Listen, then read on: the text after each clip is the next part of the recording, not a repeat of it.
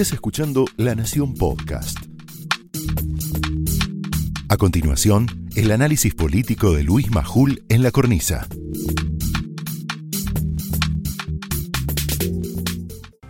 Estás, este, eh, esperando que nosotros te adelantemos información. Y yo te voy a decir algo. Vamos a desarrollar esta información que te vamos a adelantar ahora dentro de un rato, con más tiempo y con más eh, detalle.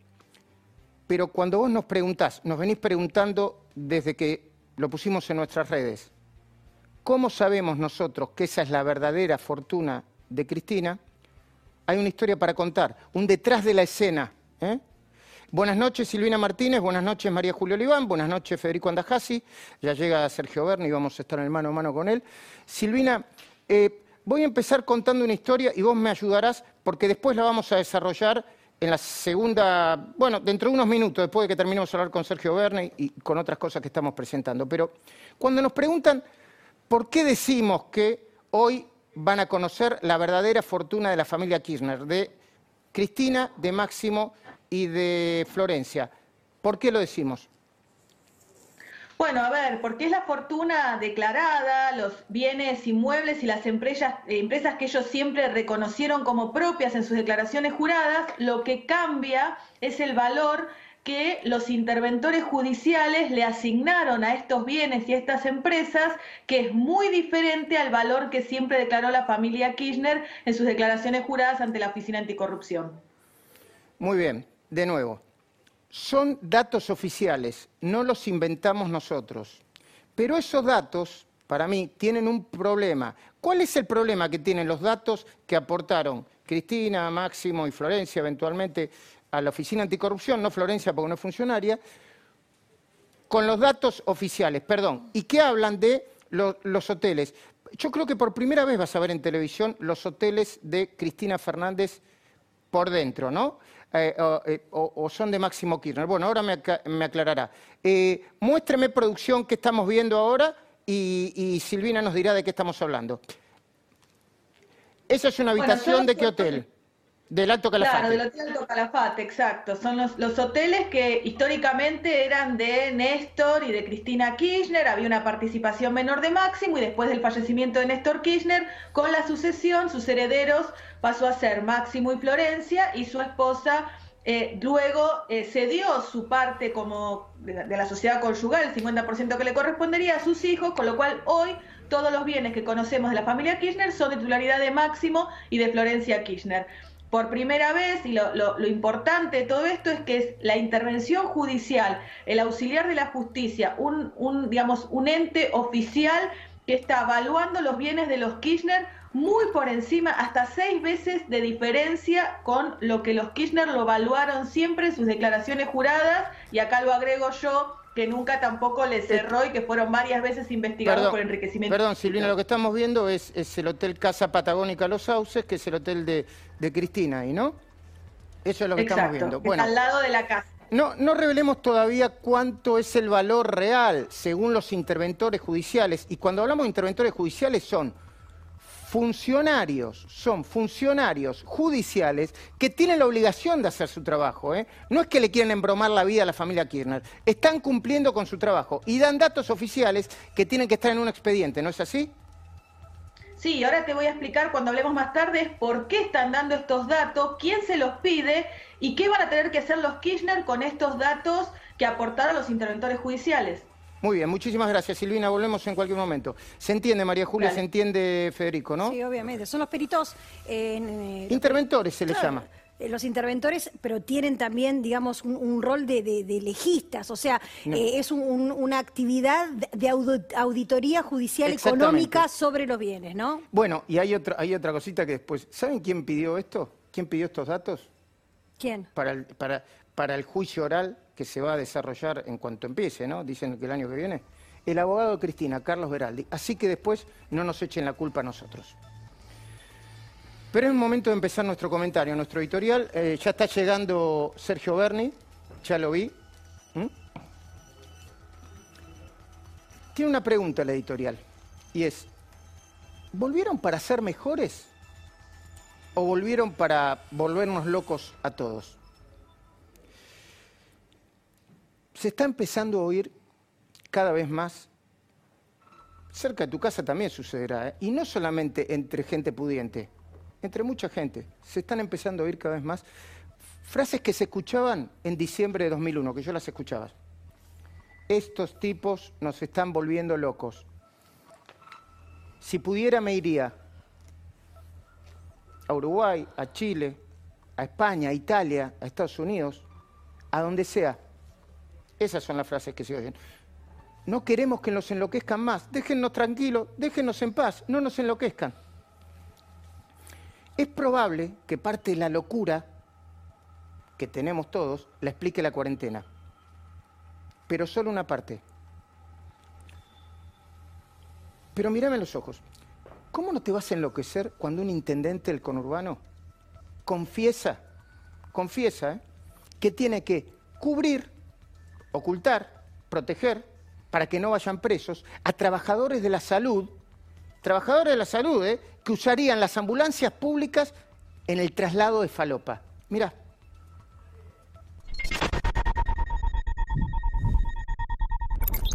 Porque cuando se cagan de hambre y viene a pedir apuro, yo se lo doy. O se mandan unas cagadas que me venden falopa, yo los tengo que cubrir. Cubrir o todavía no lo arranqué todavía. Como me estaban vendiendo falopa como con la ambulancia. Lo tiene que explicar. De hecho, mañana lo va a tener que explicar ante la justicia. De hecho, se lo voy a preguntar a Bernie en cuanto termine el editorial y empecemos el mano a mano.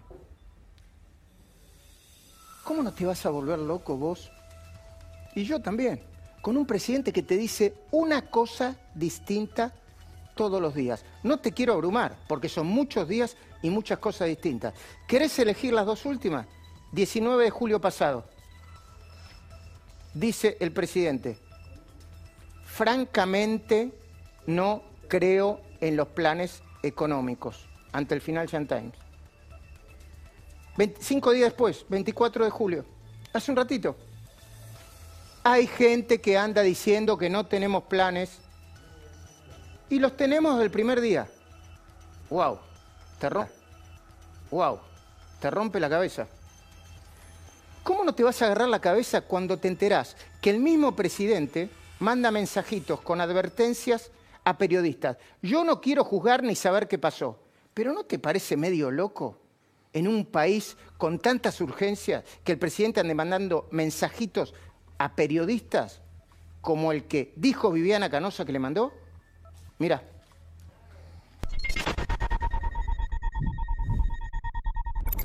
Yo le quiero decir al presidente que ojalá no me llame nunca más, que no me moleste más, que me deje trabajar en libertad. Yo digo cosas, todos tienen derecho a decirme lo mismo a mí, pero él es el presidente y tiene un poder que yo no tengo.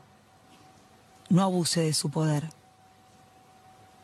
Yo me siento absolutamente decepcionada con usted, señor presidente. ¿Cómo no te vas a sorprender? ¿Cómo no, no se te va a quemar la cabeza? Para mal, cada vez que un ministro de Salud, aún bien intencionado, ¿eh? yo no le adjudico malas intenciones a Ginés González García, pero cuando un ministro de Salud hace pronóstico que casi siempre termina errando. Perdón, de nuevo, no quiero ser malintencionado, pero dijo el 28 de marzo, textual, tenemos menos casos que los que esperábamos. El pico será en mayo. Dijo el 26 de abril, el pico puede ser en la segunda quincena de junio, aunque en esto también hay incertidumbre. Está bien, hay cierta sinceridad. Le preguntan, dijo, bueno, incertidumbre, con todo respeto a, todos los ministros, yo no soy asesor de comunicación. Si no, si no saben, no digan nada, es mejor no decir nada. 13 de junio, aquí no hay libreto ni libretista, dice, nosotros la acertamos en grande. Yo supongo que debió referirse a la cuarentena temprana. Y el 28 de julio, el 23 de julio, perdón, hace poco, dice, venía viendo algunos números que no me gustaban, pero la verdad creí que iban a bajar. Si vos analizás todo junto, te enloquece. ¿Cómo no van a aumentar tus ganas de irte a la miércoles cuando escuchás que el ministro de Seguridad de la provincia, acá presente, de Buenos Aires, la autoridad que te tiene que cuidar, En todo caso, vos dirás, hace lo posible por cuidar, está ahí, está en el territorio. Cada uno tiene su mirada, yo no digo nada. Pero te dice, te lo dice él, no te lo digo yo, ¿eh? vivimos en un país al revés, lo dijo el otro día, al comentar el caso del jubilado Jorge Adolfo Ríos. ¿Querés ver un poquitito? Lo vamos a conversar con él. Ahora. Es un país al revés, por lo menos un país donde la justicia no funciona este, donde hay sectores que están más interesados en defender, o pareciera que se, que se, movieran más, eh, mucho más rápido eh, para defender los intereses de los delincuentes que los intereses de la sociedad común. ¿Cómo no se te va a partir la, cabeza? Porque se te parte la cabeza, ¿eh? a mí, a vos, a todos. En cuatro. Cuando vos te quedás en casa y de repente ves en las noticias que el barra brava al que el jubilado le disparó, yo no le deseo la muerte a nadie, ¿eh? pero el barra brava al que el jubilado le disparó, es despedido con un cortejo, es despedido con un cortejo fúnebre masivo, la barra de Quilmes, una facción de la barra de Quilmes, sin que a ninguna autoridad se le mueva un pelo. Le voy a preguntar a Bernie, yo supongo que se habrá preocupado por eso. Mira la foto, ¿eh? yo no te miento, mira la foto, esto sucedió. Ahí está, cortejo fúnebre, cada uno tiene derecho a despedir a sus muertos, no como quiere, como se puede en el medio de la pandemia. Porque hay mucha gente que no pudo ni despedir al padre con COVID. ¿Cómo no te vas a agarrar la cabeza? Y sorprendente, con las internas entre los Ministerios de Seguridad de la Nación y de la provincia. Bernie me va a decir, esos son los medios. Bueno, lo, lo hablaremos. Mientras el propio Sergio Berni te habla de endemia. Yo lo vi, él dijo, sí, hay, hablamos de pandemia, hay una endemia de inseguridad. Hay una endemia de inseguridad, dijo endemia. ¿Por qué no soñarías vos, si pudieses, con agarrar a tu familia y llevártela a un país un poquito más normal? Un poquito más normal. Después de ver que un asesor del presidente le dice borracha a la ex ministra de Seguridad, solo porque ella se atreve a declarar que está a favor de las víctimas y no de los delincuentes. Lo, dijo, lo escribió, ¿no? Eh, está, hay, un, un, audio. Hay un tuit, ahí está. Porque declaró que Patricia Bullrich es tendencia a Leandro Santoro, salía, comillas, salía borracha de los restaurantes y decía que el que quiera andar armado que anda armado. En realidad, lo que dice Bullrich sobre la gente, si yo no escucho mal a Bernie, yo sigo las declaraciones de Bernie todo el tiempo, obviamente, no es distinto a lo que dice Bernie. Dice, yo prefiero que la gente no ande armada, claro que sí. La gente que anda armada es un problema para ella misma primero y para los demás también. O sea que lo, que dijo fue eso.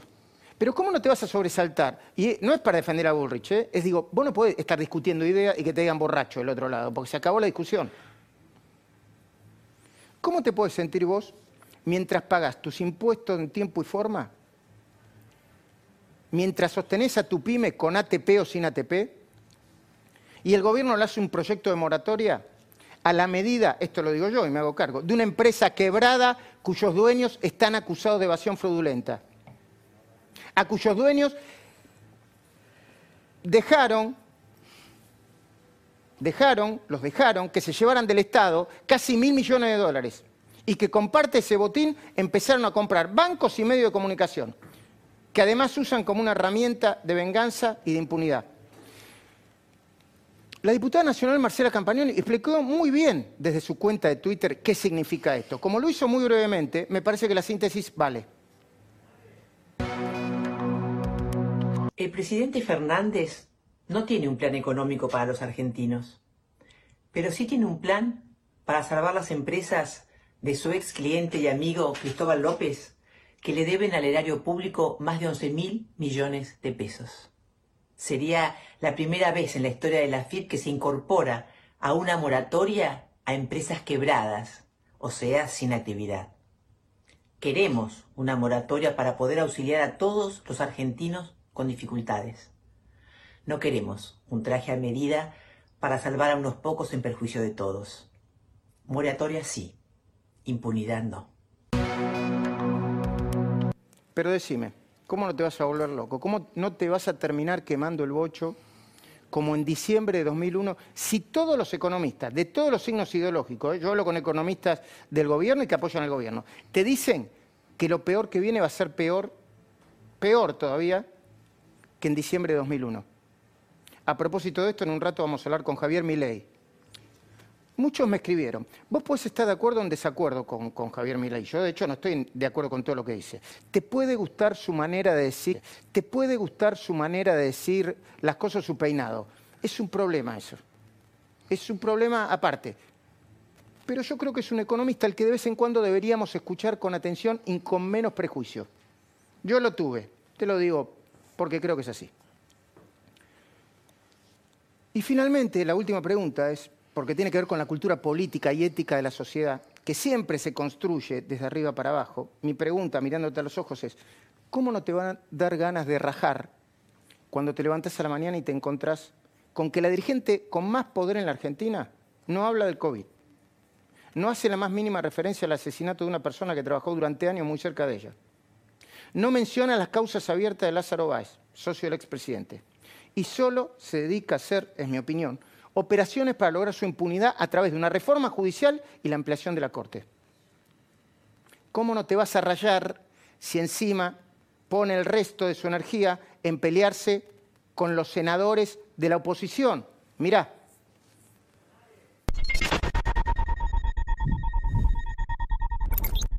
Eh, le voy a recordar, señor eh, senador Lustó, que no puede dirigirse en términos ofensivos a ningún senador. Lo comparó con un cómico. Lo acaba de comparar con un cómico. de la misma manera que él nos dice a nosotros desubicados. De la misma eh, manera. Bueno, me parece que estamos excediendo. Vamos a seguir con la votación y con el desarrollo de la sesión. Yo he sido minoría en este recinto. He sido minoría de uno, inclusive. He soportado cualquier cosa de ustedes, desde insultos, desde autorizar allanamientos, etcétera, etcétera. Es increíble que no puedan aceptar que son minoría. Bueno, a ver, vos tendrás opinión sobre lo que dice Cristina. Los allanamientos no los mandó la oposición, los allanamientos los mandó un juez. Esto es fundamental, porque si no es un, es un lío todo. Te rompe la cabeza todo el tiempo. Y hablando de la cabeza, ¿cómo no se te van a volar los pájaros cuando compruebes que mientras a vos la FIP te cae encima sin piedad, por un lado, mientras la familia Kirchner va a terminar declarando, no, no es delito, pero lo vamos a mostrar, ante la Oficina Anticorrupción, menos patrimonio que el que realmente tiene, de acuerdo no a lo que decimos nosotros, sino a los datos oficiales de los interventores de la causa Tesur Los Sauces. De eso dentro de un rato nos va a hablar Silvina Martínez. Pero tengo una última cosa para sugerirte. Y después voy a hablar con Sergio Berni. Por favor, que se prepare Hugo Machiavelli y todos nuestros compañeros que lo vamos a entrevistar juntos, a pesar de que están en mano a mano. Yo te pido que si tienes la fantasía de irte, no te vayas a ningún lado. Para que nadie se lleve puesto al país, es indispensable que vos hagas lo mínimo para evitarlo, con compromiso. Incluso viendo este programa, como quieras, ¿eh? No hay que dejarle este país a nadie. Hay que quedarse acá y pelear y luchar y soñar por las cosas que vos deseas. Estés de acuerdo o no estés de acuerdo con los demás. Ahora mismo, entonces, hablamos con Sergio Berni, a quien una parte del periodismo, lo digo para aflojar tensiones, lo considera una especie de Rambo, Rambo en el buen sentido, made in, made in Argentina. Esto fue el análisis político de Luis Majul en La Cornisa, un podcast exclusivo de La Nación. Escucha todos los programas en www.lanacion.com.ar. Suscríbete para no perderte ningún episodio. Estamos en Spotify, Apple Podcast, Google Podcast y en tu reproductor de podcast favorito. Seguí escuchando La Nación Podcast.